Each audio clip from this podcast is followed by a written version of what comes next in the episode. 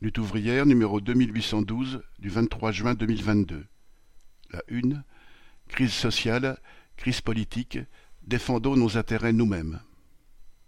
Éditorial. Crise politique et sociale. Ne restons pas spectateurs, défendons nos intérêts nous-mêmes. Trois ministres et de fidèles lieutenants battus. Des dizaines de députés sortants renvoyés dans leurs cordes.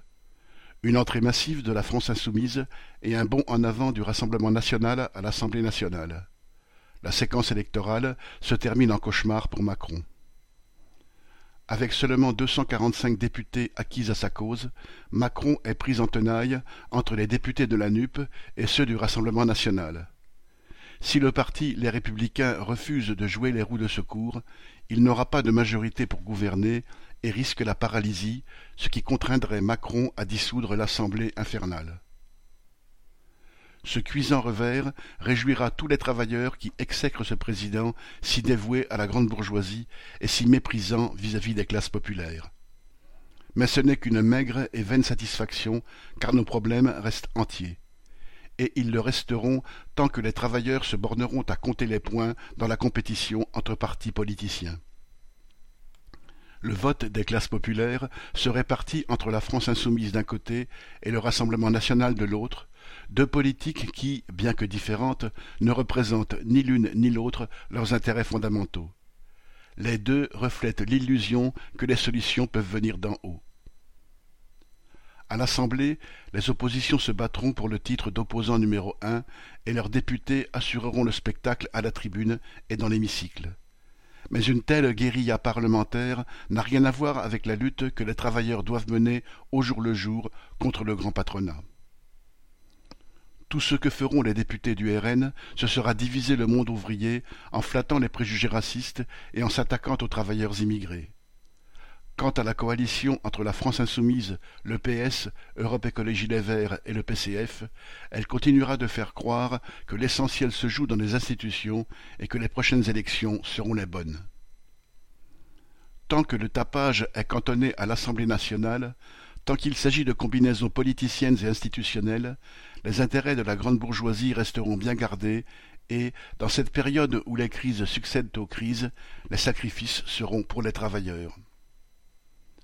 Pour l'heure, Macron et son clan sont en difficulté pour gouverner, mais ils conservent une bonne longueur d'avance sur les travailleurs, car ils savent, eux, où ils veulent aller.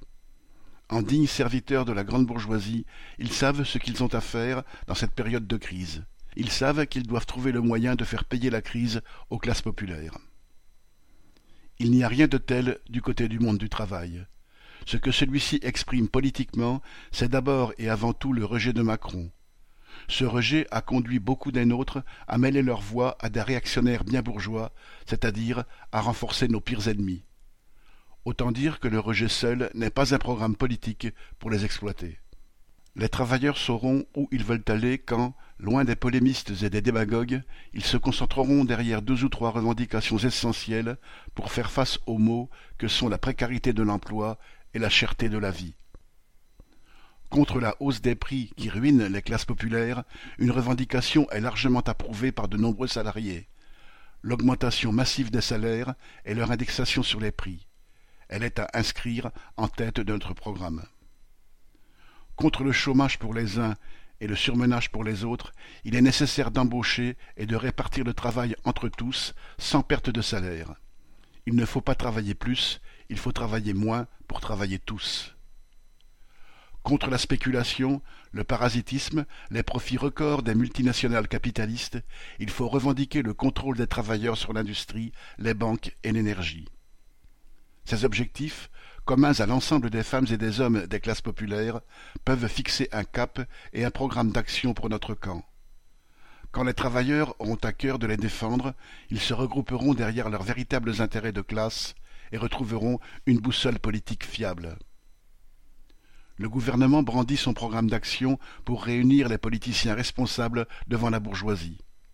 À nous, travailleurs, de formuler le nôtre et de rassembler ceux qui sont prêts à le défendre en agissant par eux-mêmes. Nathalie Arthaud. Bulletin d'entreprise du 20 juin 2022.